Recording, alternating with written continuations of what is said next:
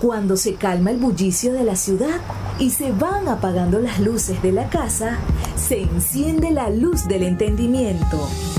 Desde este momento comienza Puerto de Libros, Librería Radiofónica, programa que contiene todos sus elementos tipo A. Puede ser escuchado por niños, niñas y adolescentes sin la supervisión de padres, madres o representantes. Comienza Puerto de Libros, Librería Radiofónica. Este programa llega a ustedes con el patrocinio de Puerto de Libros, librería de autor, ubicada en la vereda del lago y en el Teatro Varal de Maracaibo. Disfruta de los mejores libros a través de su página web puertodelibros.com.be. Sultana del Lago Editores, la única editorial venezolana que te ofrece el servicio de impresión bajo demanda para todo el territorio nacional. Conoce más de sus servicios en sultanadelago.com. Bienvenidos a Puerto de Libros, librería radiofónica. Les habla Luis Veroso Cervantes, quien de lunes a viernes de 9 a 10 de la noche trae para ustedes este espacio a través de la Red Nacional de Emisoras Radio Fe y Alegría. 23 emisoras conectadas para llegar a sus hogares con buenos libros, con maravillosas oportunidades de crecer como individuos a través del conocimiento. Lo hacemos, por supuesto, en esta casa maravillosa, en este corazón rojo palpitante de Radio Fe y Alegría. La noche de hoy estaremos compartiendo con ustedes algunos fragmentos de una interesante actividad que tuvimos el pasado sábado 8 de julio del 2023, cuando tuvimos la oportunidad de presentar el libro La jugada maestra de Rómulo Betancourt del político y escritor venezolano Rafael Simón Jiménez en el marco de la Feria Independiente del Libro de Maracaibo en el Teatro Varal de Maracaibo. Sin más demoras, escuchemos esta interesantísima conferencia, digamos, actividad cultural que se desarrolló para todos ustedes a través de las actividades del movimiento poético de Maracaibo y que estuvo siendo transmitida en vivo por mi canal de YouTube, Luis Peroso Cervantes, donde ustedes van a conseguir esta información, por supuesto, pero también van a conseguir los programas de Puerto de Libros, nuestros podcasts. Tenemos por allí Reverso con Juan Carlos Fernández. Tenemos Ni tan calvo ni con dos pelucas con mi amigo Joel Salas. Y también nuestras siete de la mañana, esas siete ideas que tenemos para cambiar el mundo. Todas las mañanas una idea diferente. Así que vamos con la presentación del libro La jugada maestra de Rómulo Betancourt del escritor Rafael Simón Jiménez, quien en algún momento fuera nada más y nada menos que rector del Consejo Nacional Electoral. Buenas, buenas, buenas. Un gusto de verdad conectarnos aquí con el público presente también bienvenidos las personas que se encuentran afuera y quieran acompañarnos en esta presentación. Estaremos esta tarde comenzando esta jornada con la presentación del libro La jugada maestra de Rómulo Betancourt, escrito por Rafael Simón Jiménez, quien ha dedicado su vida a pensar este país. Rafael ha hecho este libro, que además es un libro interesantísimo, sobre un personaje venezolano digno de, admiración, como lo es em, eh, el, señor Rómulo Betancourt, pero al mismo tiempo mm, con sus luces y con sus sombras. Y de eso trata un poco este libro. Rafael Simón Jiménez ha sido parlamentario venezolano durante varios periodos legislativos, participó en uno de los movimientos políticos uh, más conocidos, diría yo, inspiradores en algún sentido de, de, este país, como lo fue el MAS.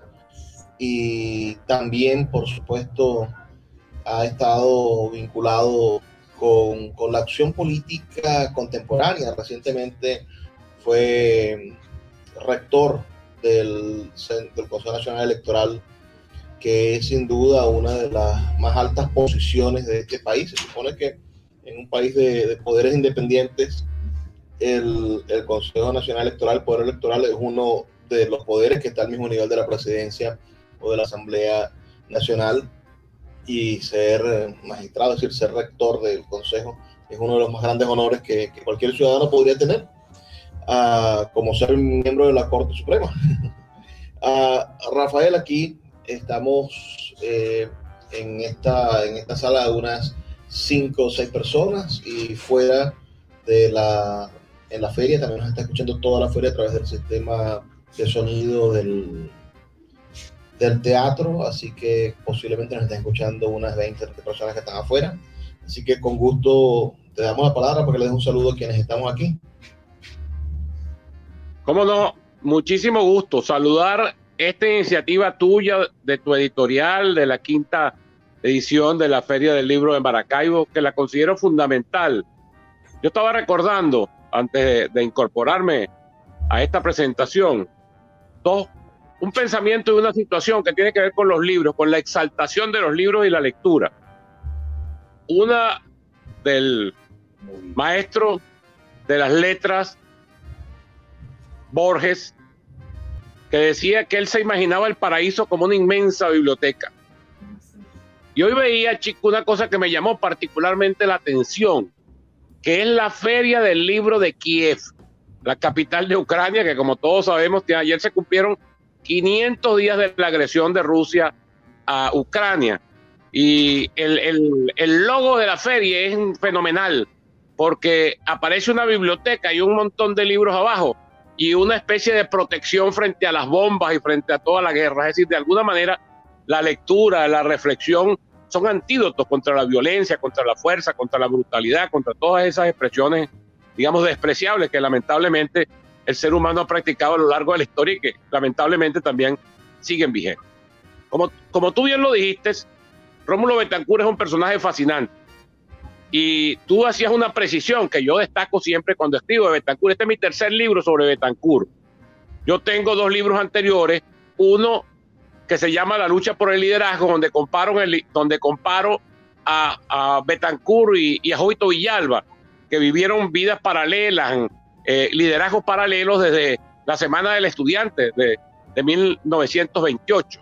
Luego tengo otro libro que llamó mucho la atención, por cierto, con un prólogo extraordinario mi fallecido amigo y inolvidable amigo Américo Martín, que se llama El pleito de los dos Rómulos, que pretendía hacer precisiones sobre las diferencias que tuvieron Rómulo Betancourt y Rómulo Gallego antes del golpe del 24 de noviembre de 1941. Pero además, yo creo que de alguna manera tú lo insinuabas, yo en los personajes soy poco dado a la geografía, a, a pretender, digamos, convertir a los personajes en dioses. Yo decía que si algo le debe satisfacer a Rómulo Betancourt si estuviera viendo lo que está pasando en Venezuela en los últimos tiempos, no solamente por el contexto político, sino por situaciones, es que muchos de los que lo denigraron y muchos de los que escribieron en su contra, luego se convirtieron de verdad en sus agiógrafos.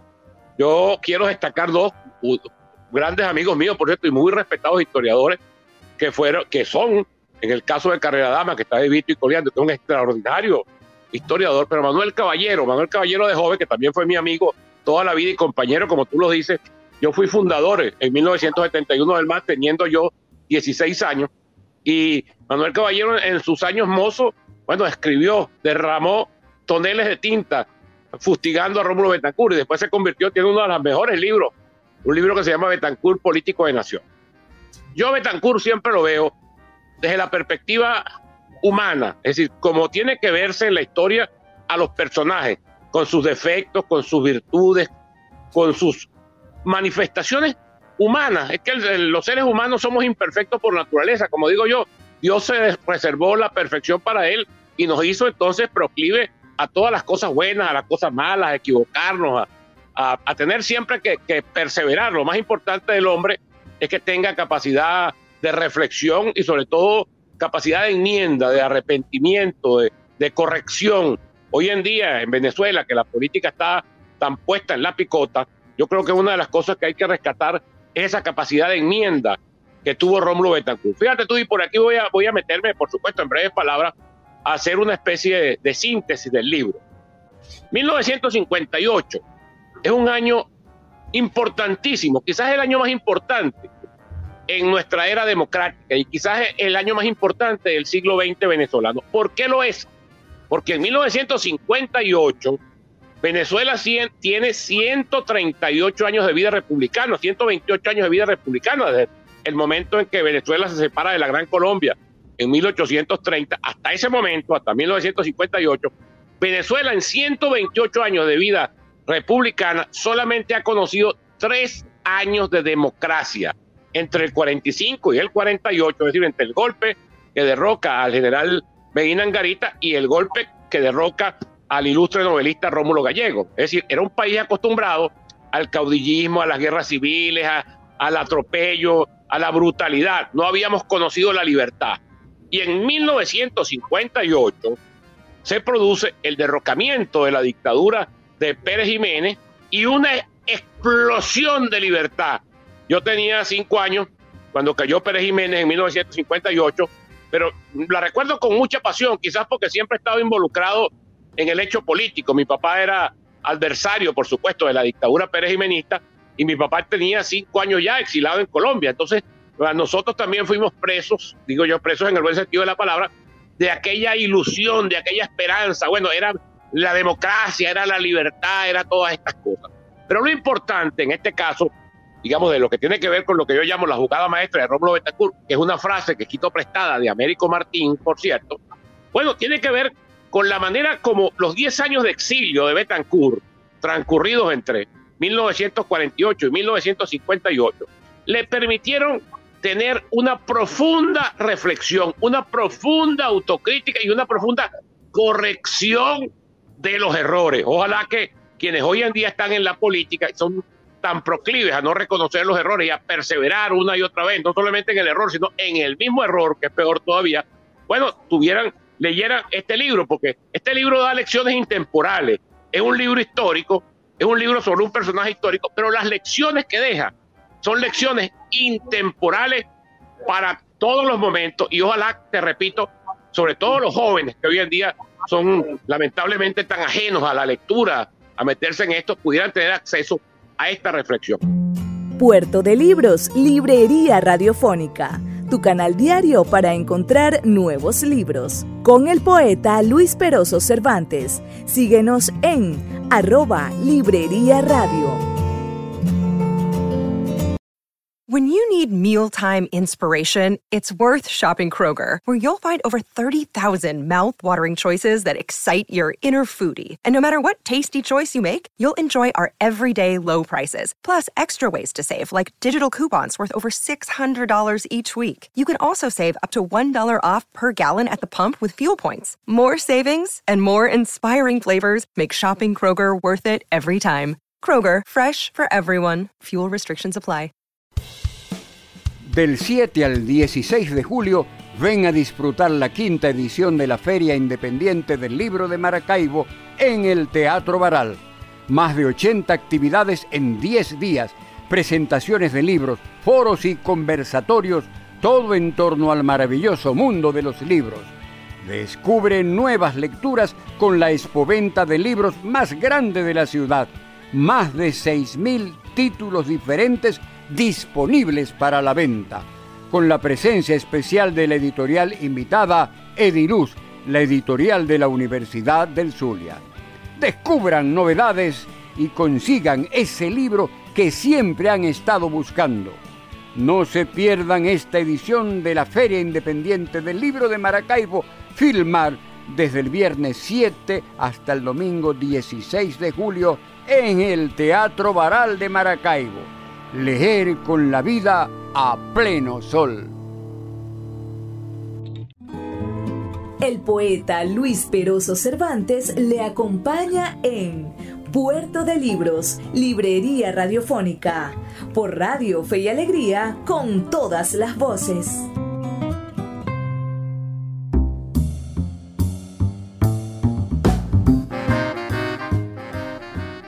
Continuamos con Puerto de Libros, Librería Radiofónica, esta noche escuchando esta interesantísima actividad que se desarrolló el pasado 8 de julio del 2023 en el Teatro Varal de Maracaibo. con el escritor y político Rafael Simón Jiménez, autor del libro La jugada maestra de Rómulo Betancourt. Sigamos con esta maravillosa presentación. Recuerden enviarme sus opiniones y, y decirme de qué parte del país nos están escuchando al 0424 672 3597. Porque Betancourt, eh, el cuento es más o menos breve. Betancourt regresa el 9 de febrero de 1958. Es el, único, es el último de los grandes líderes que regresa al país. Regresa primero Óbito, después regresa Caldera, después regresa Gustavo Machado y él es el último de los que regresa, entre otras cosas, porque se decía con insistencia de que los militares, incluso los militares que habían derrocado a Pérez Jiménez, no querían que Betancourt volviera a Venezuela, porque lo veían como un factor de perturbación, como un factor de polarización, como un personaje nefasto, vamos a decirlo así, que podía introducir elementos de desestabilización en el momento político. Sin embargo, al final se impone, por supuesto, la sensatez, la cordura, y Betancourt regresa el 9 de febrero de 1958. En la Plaza Diego Ibarra del Silencio, donde eran las grandes concentraciones, Betancourt hace una de sus piezas oratorias. Betancourt era dramático y además era florido en su lenguaje, ¿no? Porque allí dice, al final, llamando a cesar los odios, a, bueno, es el momento de la paz, es el momento de entendimiento. Y dice, la frase final es, de aquí saldré al cementerio general del sur para jurar sobre la tumba de mis padres y la de nuestros mártires inolvidables que seré un hombre desprovisto de cualquier ambición de poder. Porque Betancourt sabía que el ambiente le era totalmente adverso. Cuando Betancourt regresa al país tiene nada menos que en contra. Tiene una fracción muy importante de las Fuerzas Armadas, tiene en contra el clero, tiene en contra el empresariado, tiene en contra de alguna manera, o por lo menos, digamos, con resquemores y aprensiones a los Estados Unidos, y tiene resistencia en su propio partido, incluso entre los que formaban parte de la generación fundadora, Leoni, Luis Beltrán Prieto, eh, Gonzalo Barrio, no estaban con Betancourt y no estaban con Betancourt no porque no estuvieran desde el punto de vista de, de, las simpatías y de las afinidades, sino porque lo que se decía era que si Betancourt era nuevamente presidente, los militares lo iban a derrocar y iba a volver la dictadura en Venezuela. Entonces, en los 10 meses que median entre el regreso de Betancourt, el 9 de febrero de 1958, y el 7 de diciembre de 1958, Betancourt logra una jugada maestra. Es decir, logra neutralizar en unos casos y colocar a su favor en otros todos los factores de poder que se le oponía. Los va desmontando uno a uno. Desmonta las aprensiones y las resistencias en el empresariado. Hace unas buenas relaciones con la iglesia. Logra de alguna manera ganar un, por lo menos la neutralidad de las Fuerzas Armadas frente a él. Y finalmente también hace una jugada maestra, porque él juega todo ese año, estuvo planteado sobre el tapete político la posibilidad de una candidatura única, de una candidatura de entendimiento, porque todos los partidos venían con el propósito de contribuir a la estabilidad democrática. Bueno, Betancourt es el primero, como Betancourt conoce también los personajes que estaban sobre el tapete y el contexto en el que estaba jugando políticamente hablando, bueno, Betancourt se dedica a ser el más apasionado defensor de la unidad porque sabe, conoce a Jovito, conoce a Caldera, conoce a sus adversarios y sabe que esos nunca se van a poner de acuerdo en una candidatura única. Y fíjense ustedes que es tan defensor de la unidad que Acción Democrática, siendo las elecciones, estando las elecciones convocadas para el 7 de diciembre de 1958, termina proclamando su candidato, en este caso Rómulo Betancourt, en octubre de 1958, cuando los demás partidos han roto la unidad, URD, el partido de Jovito Villalba, ha lanzado al contraalmirante Wolfgang Larrazábal, Caldera ha lanzado su propia candidatura, y ya cuando no hay otra opción, es cuando Acción Democrática proclama a Rómulo Betancourt, incluso en la proclamación de Rómulo Betancourt, se deja todavía abierta la posibilidad de que si hay una candidatura de consenso, Betancourt renunciaría a favor de él. Es decir, es una jugada de un maestro de la política, de un hombre con un gran sentido de la realidad y sin duda alguna, pues un poco, un poco aquella caracterización que hizo Herrera Luque cuando hablaba de los cuatro reyes de la baraja, ¿no? En el siglo XIX, Páez y Guzmán, y en el siglo XX, Gómez, por otras características, y Betancourt, que sin duda alguna fue el político por lo menos más exitoso que ha tenido Venezuela en su historia contemporánea. Mira, eh, vamos a abrir un, parangón de preguntas para los que quieran preguntarte algo, pero yo de una vez ah, te pregunto, porque ver a Betancourt hacer eso, escucharte eh, analizar ese escenario, me hace de una vez preguntarte qué podríamos aprender de la jugada maestra de Betancourt ah, para aplicarlo en, el juego de tronos de, la política hoy, de, la, de, las primarias. ¿Quién crees tú que debería aplicar esa jugada maestra de Betancourt ahorita? ¿Quién podría hacerlo? ¿O quién lo está haciendo sin que nos demos cuenta? Mira, es, es difícil hoy en día. Y, y, yo lo digo, mira, porque cuando uno tiene tantos años en la política y uno hace crítica sobre los jóvenes que están dirigiendo la política ahora en lo fundamental, la gente tiende a creer que es que uno siente nostalgia de protagonismo y que piensa aquello que piensan los viejos que todo tiempo pasado fue mejor. No, no, yo creo que cada generación tiene un rol específico y tiene un papel protagónico específico. Pero una de las cosas que ha afectado nuestra capacidad de acierto, por ejemplo, para salir de la crisis política actual, es que este sector de la juventud, lo que pudiéramos llamar hasta los 40 años, juventud prolongada, se creó o se formó en una etapa de vaciaje de la política. Yo que me incorporé a la política muy joven, por allá en el 65, 64, en esa época era obligatorio, era obligatorio leer, aprender, pero no era solamente la iniciativa particular de uno, sino que los propios partidos, cada uno, tenían escuelas de formación, donde de alguna manera te adoctrinaban, te invitaban a la reflexión, a la lectura, al debate ideológico. Todo eso se perdió porque los partidos, mucho antes de la llegada de Chávez al poder, se desfiguraron totalmente, perdieron su perfil ideológico y luego perdieron su perfil ético también. Entonces la política entró en un vaciaje muy grande y de alguna manera esta generación que está ahora en rol protagónico, que ha sido muy valiente, que ha tenido mucho coraje, que como dicen ahora en estos giros novedosos, ha dejado la carne en el asador, sin embargo, no ha tenido la formación, no ha tenido la lectura, ni siquiera una cosa que es importantísima, que es el tema del conocimiento de la historia de Venezuela. Por eso es que te digo que este libro, el que lo lea, este libro hay dos maneras de leerlo. Una manera de leerlo es, digamos, anecdóticamente, viendo, bueno, 1958, Betancourt vino. La otra manera es reflexionando sobre el libro es decir, reflexionando sobre la conducta de un hombre como Betancourt, que fue capaz de corregir sus propios errores, que fue capaz de enmendar sus propios errores y que con una visión muy realista, muy pragmática, muy con los pies en la tierra, que siempre lo caracterizó, fue capaz de hacer esto que yo llamo una jugada maestra. Entonces, esto deja un conjunto de enseñanza. Yo siempre digo que los libros tienen dos maneras de leerse. Una manera de leerse es lo anecdótico, sobre todo en la historia. Bueno, que pasó tal cosa, no pasó tal cosa. Y otra manera yendo, digamos, al, al fondo del asunto, que es eso, la enseñanza, las experiencias, que todas estas cosas dejan y que no se copian, porque el tema no está en, en, copiar las cosas mecánicamente, porque la historia nunca se repite mecánicamente, pero sí asimilar las experiencias que pueden ser muy valiosas. Todo esto, mira, yo no soy historiador profesional y siempre lo digo. Algunos amigos míos se ponen bravos cuando yo digo, no, no está diciendo eso, Rafael Simón.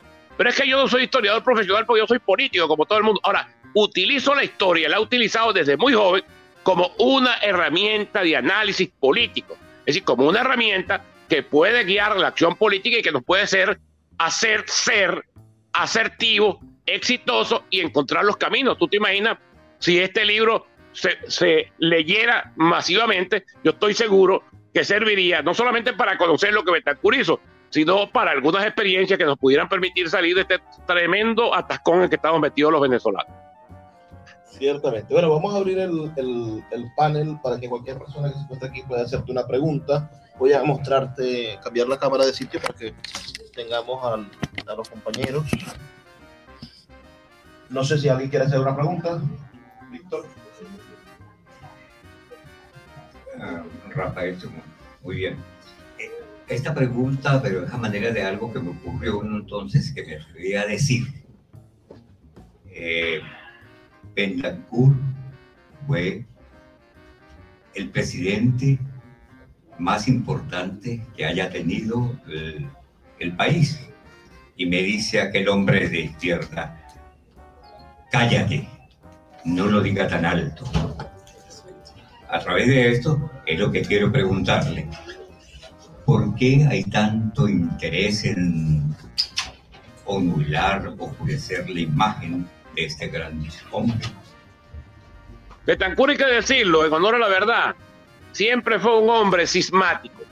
Son de esos líderes, de esos liderazgos tan fuertes que despiertan sentimientos encontrados. Betancur, había gente betancurista hasta los tuétanos y habían antibetancuristas también ante los tuétanos. Frente a Betancur, nadie era neutral. Escuchas Puerto de Libros con el poeta Luis Peroso Cervantes. Síguenos en Twitter e Instagram como arroba Librería Radio. Ajá, Leoncio, dime, ¿qué es eso que andas apurado que me quieres preguntar, me quieres decir? Ah, que están hablando de una feria del libro, ¿me puedes decir algo? Bueno, sé que ahora del 7 al 16 de julio se dará la quinta edición de la Feria Independiente del Libro de Maracaibo. ¿Y dónde va a pasar eso, Carlos? Dime, en el Teatro Baral de nuestra ciudad. Más de 80 actividades, Leoncio, se darán en 10 días. Habrá presentaciones de libros, foros y conversatorios todo en torno al maravilloso mundo de los libros. ¡Ay! Y yo puedo descubrir entonces nuevas lecturas con la expoventa de libros, ¿verdad? Porque va a haber una expoventa, claro. Más de 6.000 títulos diferentes estarán disponibles para la venta. ¡Ay! Con la presencia especial de la editorial invitada. Eso me dijo Carlos Pérez Ediluz, la editorial de la Universidad del Zulia. ¡Ah! Leoncio, no te pierdas y descubre las novedades y consigue ese libro que siempre has estado buscando. Allí estaré, yo no me voy a perder de esa feria. No se pierdan amigos esta edición de la Feria Independiente del Libro de Maracaibo, Filmar, déjame decir, déjame decir, dale pues, dilo tú, desde el viernes 7 hasta el domingo 16 de julio en el Teatro Baral de Maracaibo. El poeta Luis Peroso Cervantes le acompaña en Puerto de Libros, Librería Radiofónica, por Radio Fe y Alegría, con todas las voces.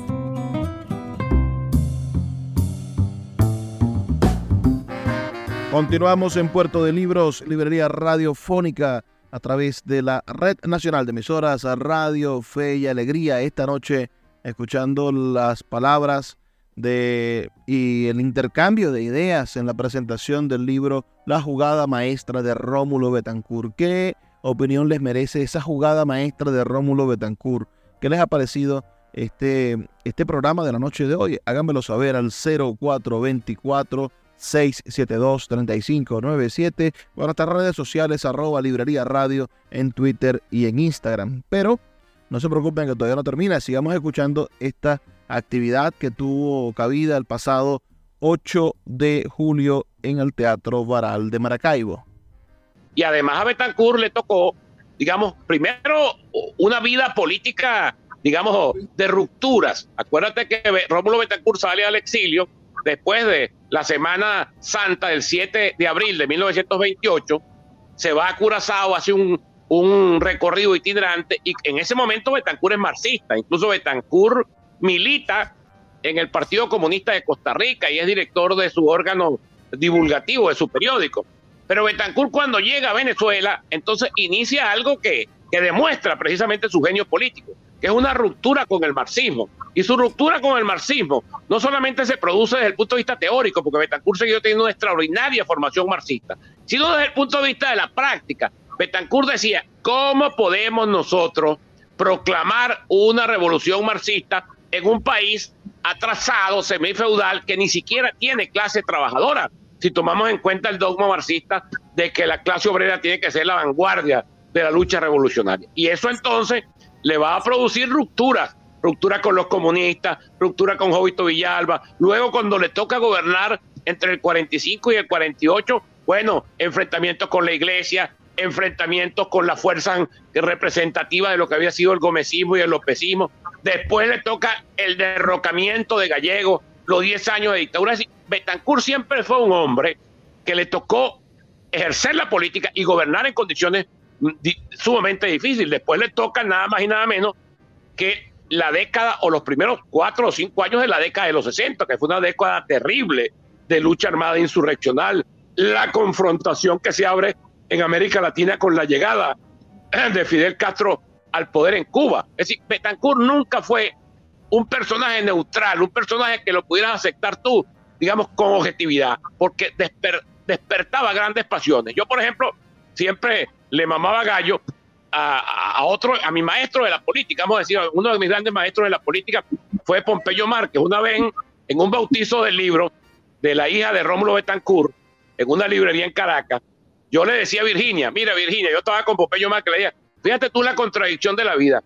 Tu papá fue desde niño uno de los que me enseñó a mí a odiar a Rómulo Betancourt, eh, siendo yo inconsciente, uno era anti-Betancurista porque los comunistas le enseñaban a uno, oh, que Betancourt traidor, que Betancourt agente del imperialismo, que Betancourt vendido.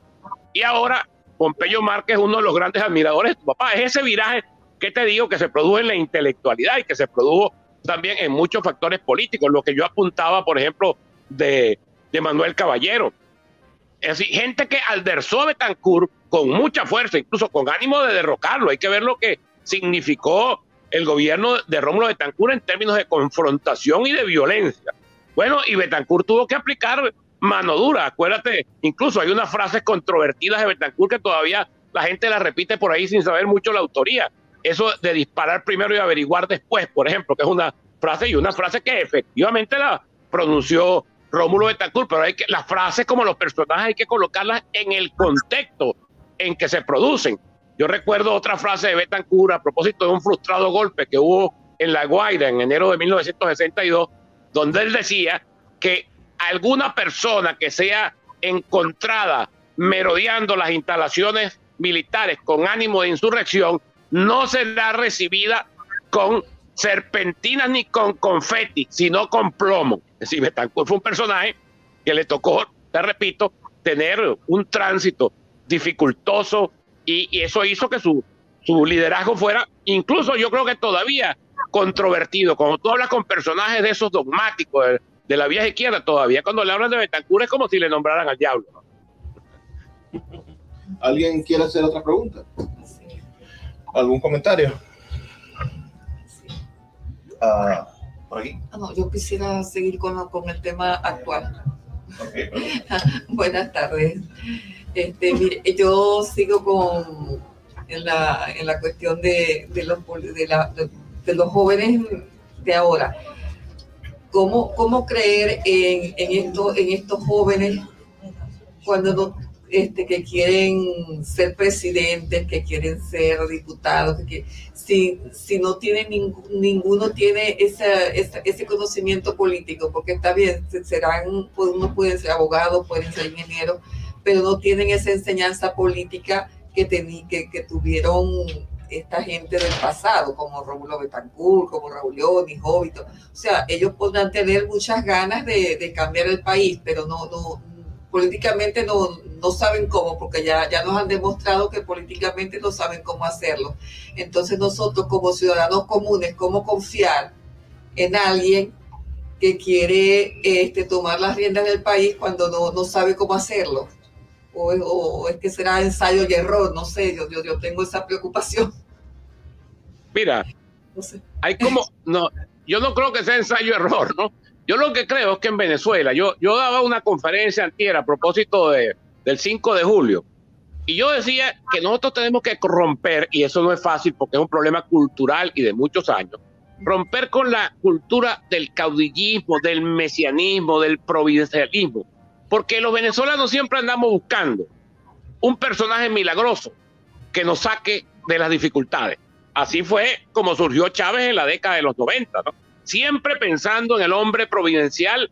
El hombre providencial es la evolución del hombre a caballo, es decir, del caudillo que, de los caudillos pues, que esclavizaron y que supliciaron a Venezuela durante todo el siglo XIX. Entonces yo lo que creo es que los venezolanos y los ciudadanos como tú bien lo dices, de a pie, los venezolanos común, tenemos que involucrarnos colectivamente en la solución de nuestros problemas. Porque nosotros siempre, yo creo que eso es producto también de la cultura del petróleo, que nos hizo ser demasiado dependientes Es decir, nosotros siempre andamos buscando quién vendrá como el Chapulín Colorado, quién vendrá a salvarnos. Yo creo que aquí, como decía aquella vieja proclama, solo el pueblo salva al pueblo. Yo lo que creo es que hay que hacer un gran ejercicio colectivo y más que fijarnos en un personaje providencial o en un líder carismático, creo que tenemos que, ver a Venezuela como parte de un gran esfuerzo compartido, de un equipo que conformemos todos los venezolanos y que orientemos las cosas por donde las cosas tienen que ser para salir, te repito, de esta terrible situación. Porque nosotros, mira, yo eso lo veo y no lo veo con piedad, porque la palabra no es piedad, pero lo veo con objetividad. Esta generación de jóvenes, repito, no es que ellos sean descuidados, no es que no, tengan interés, es que ellos entraron a la política en el momento en que la política se había vaciado de contenido, en que los partidos se habían desfigurado, en que las ideologías habían perdido poder explicativo. Entonces, no hay idea, no hay motivación para el debate político, que fue lo que me llevó, por ejemplo, yo, de, yo no, a mí no me gusta ponerme de ejemplo, pero es que todos en mi generación estábamos obligados a formarlo, porque era parte de un debate ideológico, de que tú entrabas al liceo a estudiar secundaria, bueno, allí estaba la confrontación ideológica, la izquierda por un lado, Acción Democrática por otro, la democracia cristiana por otro, y esa controversia, esa polémica, esa disputa por el liderazgo obligaba a cada quien a reforzar su arsenal ideológico, su arsenal eh, ideario, y los propios partidos tenían sus escuelas de formación. Cada uno tenía una escuela de formación, un instituto de formación, donde te promovían charlas, cursos, jornadas de formación. Y eso es lo que lo obligó a uno, si se puede decir, yo creo que la generación nuestra tuvo sobre ideologizada más bien. Ahora bien, eso luego decayó, eso luego perdió repito, toda vigencia. Y hoy en día, estos muchachos, yo repito, yo creo que estas generaciones que le ha tocado bregar con esta situación terrible que hemos vivido los venezolanos en los últimos 23 años, ha tenido el mérito del valor, del coraje, de la lucha, y eso no es poca cosa. Pero bueno, yo creo que lo que tenemos que hacer es eso, buscar respuestas colectivas y dejar de estarle asignando la solución de nuestros problemas a hechos providenciales o a líderes providenciales y carismáticos, porque por allí no es la solución. excelente. Bueno, tenemos un tiempo solo para una última pregunta antes de pasar a la siguiente actividad. No sé si alguien más quiere hacer una pregunta.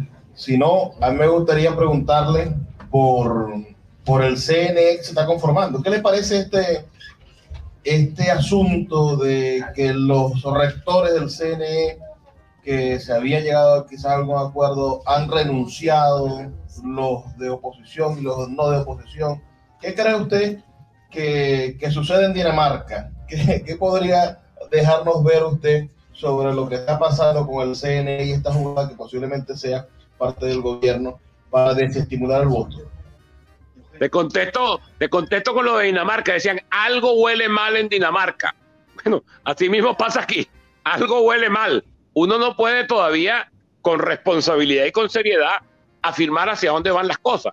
Pero si el gobierno, porque el gobierno es el que produce la crisis y el que hace renunciar a los rectores, si el gobierno hace esa jugada hacia la designación de un nuevo CNE, tiene que ser para nombrar un CNE que cumpla lo que el gobierno le interesa, que es la labor de disuadir a los venezolanos de la utilización de la vía electoral como el método efectivo para salir de esta situación. Síguenos en arroba Librería Radio. Sultana del Lago Editores es una empresa zuliana de servicios editoriales. Nuestro catálogo tiene más de 100 títulos de autores nacionales e internacionales. Además, somos la única editorial que presta servicios de impresión bajo demanda en Maracaibo. No necesitas invertir en grandes tirajes. Tus lectores pedirán tu libro, nosotros lo imprimiremos y tú obtendrás regalías. Por ello, también editamos internacionalmente en Amazon y Google Play Books. Conoce más en nuestra nueva página web www.sultanadelago.com o siguiéndonos en Instagram como arroba sultana del lago. El poeta Luis Peroso Cervantes le acompaña en Puerto de Libros, Librería Radiofónica, por Radio Fe y Alegría con todas las voces.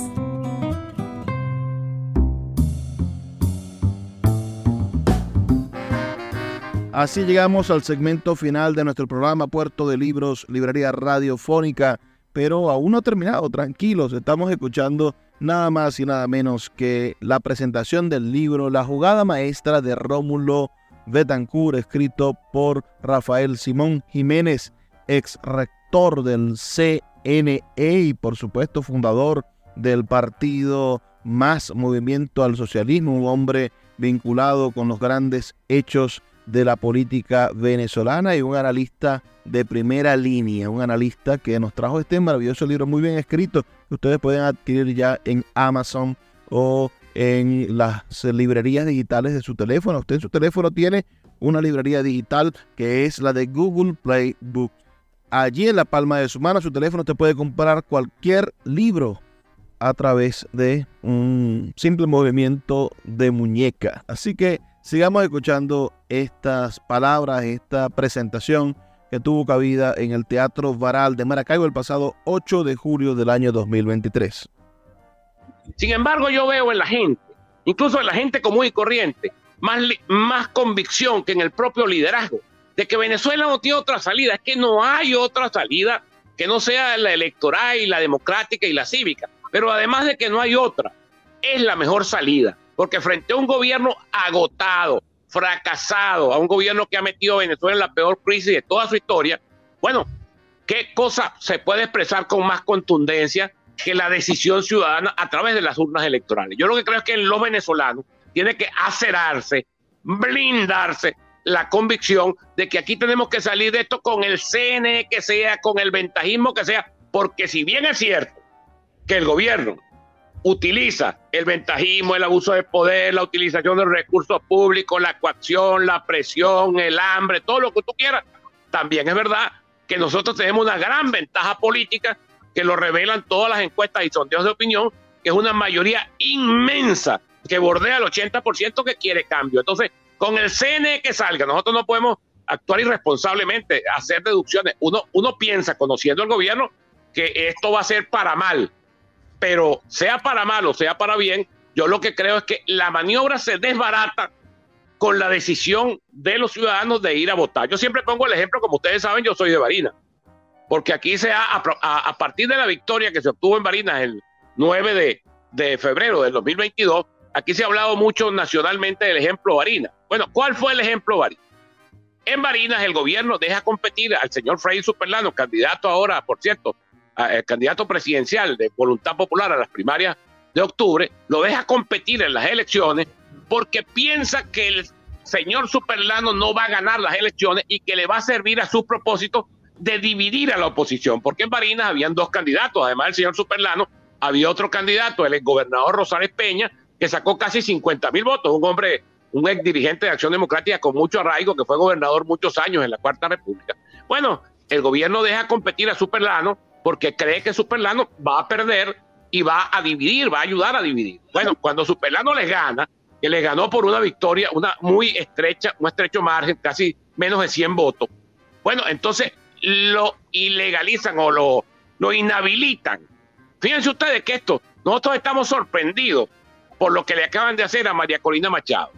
Yo también, yo soy solidario con María Corina y con todos los inhabilitados, porque el gobierno, las inhabilitaciones las manipula al margen de la ley, al margen del Estado de Derecho y de todo eso. Pero lo que le hicieron a Freddy Superlano en su oportunidad fue peor que lo que le están haciendo a María Corina, porque lo dejaron competir, lo aceptaron como candidato y después que le ganó, lo inhabilitaron. Ahora, ¿qué pensó el gobierno que iba a pasar en Barinas? Que Freddy Superlano, burlado, que Freddy Superlano inhabilitado iba a llevar a la gente a la calle, a las guarimbas, no volvamos a votar, esto es un fraude, aquí no vale la pena porque el gobierno se roba las elecciones. ¿Qué hizo Freddy Superlano? Con muy buen criterio. Señores, vamos para las próximas elecciones, vamos con pie firme. Y después vino otro atropello más, que fue una cadena de inhabilitaciones. Primero él, quiso poner a su esposa como candidata, la inhabilitaron. A Julio César Reyes, que es actualmente secretario general de gobierno de lo inhabilitaron a, a Eloy Camejo, secretario general de Acción Democrática, lo inhabilitaron hasta que se llegó a Sergio Garrido, que no lo podían inhabilitar porque no tenían por dónde. Es decir, yo creo esta lección de Varina lo que debe llevarnos a nosotros es a la convicción de que tenemos que votar, de que tenemos que reforzar la vía electoral, porque no solamente es la única que tenemos, sino que es la mejor para poner en evidencia el inmenso rechazo popular y el inmenso deseo de cambio que hoy en día tiene la mayoría de los venezolanos. Bueno, Rafael, muchísimas gracias por tu intervención. mucho gusto a todos ustedes. Este libro. Vamos a darle un aplauso a, a Rafael Simón Jiménez, autor de este libro, La jugada maestra de Rómulo Betancourt. Ya muy pronto disponible ya en Amazon para que cualquier persona pueda leerlo y disfrutarlo. Hasta luego, Rafael. Gracias, mucho gusto, mucho gusto. Ahora toca despedirnos, ya se ha terminado el tiempo que teníamos a través de esta maravillosa ventana que es Puerto de Libros, Librería Radiofónica, en su emisora de Radio Fe y Alegría. Lamentándolo mucho, toda la noche nos sucede lo mismo. Quedamos así como esperando que sea eterno el momento de discutir, de encontrarnos y de disfrutar de la intelectualidad. Me toca despedirme hasta el día de mañana, pero no se le olvide a usted que estamos aquí de lunes a viernes por la Red Nacional de Emisoras Radio Fe y Alegría. Trabajo para ustedes Luis Peroso Cervantes por favor, sean felices, lean poesía. Los libros son máquinas del tiempo. A través de sus páginas podemos viajar a todas las épocas de la humanidad, navegar en las mentes de grandes artistas y transportar nuestra experiencia hacia la posteridad. De lunes a viernes puedes abordar una embarcación de papel en Puerto de Libros, Librería Radiofónica, producido y conducido por el poeta Luis Peroso Cervantes. Un programa dedicado al maravilloso mundo de la lectura, la cultura y la intelectualidad por Radio Fe y Alegría con todas las voces. Del 7 al 16 de julio, Ven a disfrutar la quinta edición de la Feria Independiente del Libro de Maracaibo en el Teatro Baral. Más de 80 actividades en 10 días, presentaciones de libros, foros y conversatorios, todo en torno al maravilloso mundo de los libros. Descubre nuevas lecturas con la expoventa de libros más grande de la ciudad. Más de 6.000 títulos diferentes disponibles para la venta con la presencia especial de la editorial invitada Ediluz, la editorial de la Universidad del Zulia. Descubran novedades y consigan ese libro que siempre han estado buscando. No se pierdan esta edición de la Feria Independiente del Libro de Maracaibo, Filmar, desde el viernes 7 hasta el domingo 16 de julio en el Teatro Baral de Maracaibo. Leer con la vida a pleno sol.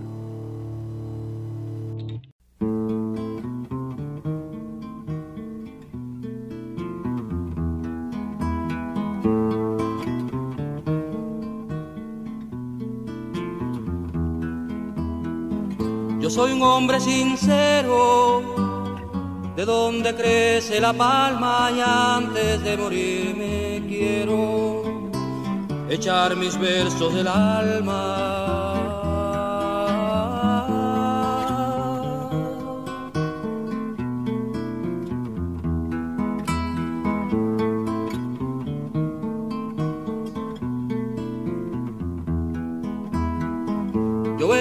Todas partes y hacia todas partes voy. Arte soy entre las artes y en los montes, montes soy.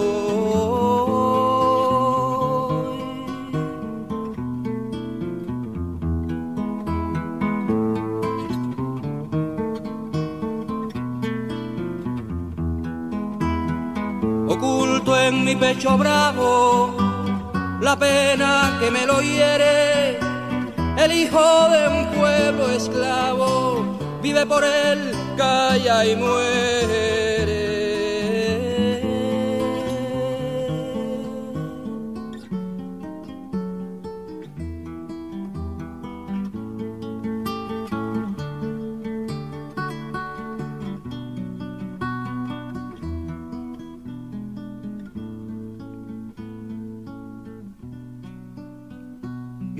La águila volar al azul sereno y morir en su guarida la víbora del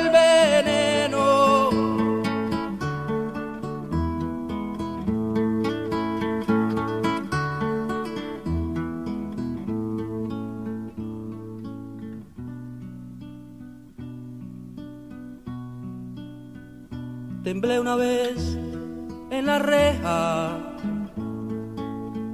a la puerta de la viña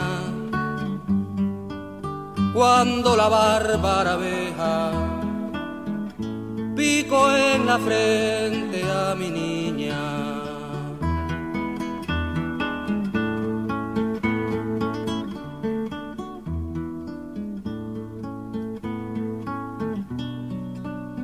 Gocé una vez de tal suerte que gocé cual nunca cuando la sentencia de mi muerte leyó el alcaide llorando.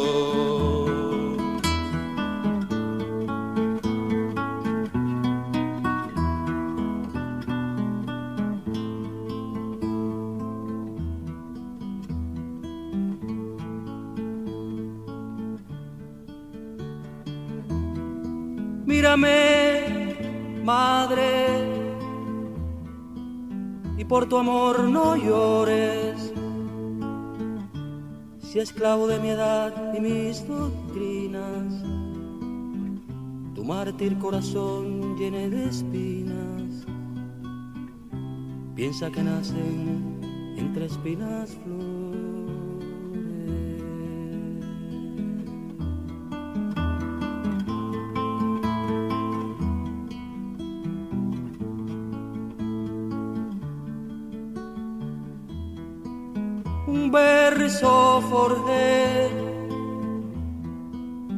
Donde crece la luz.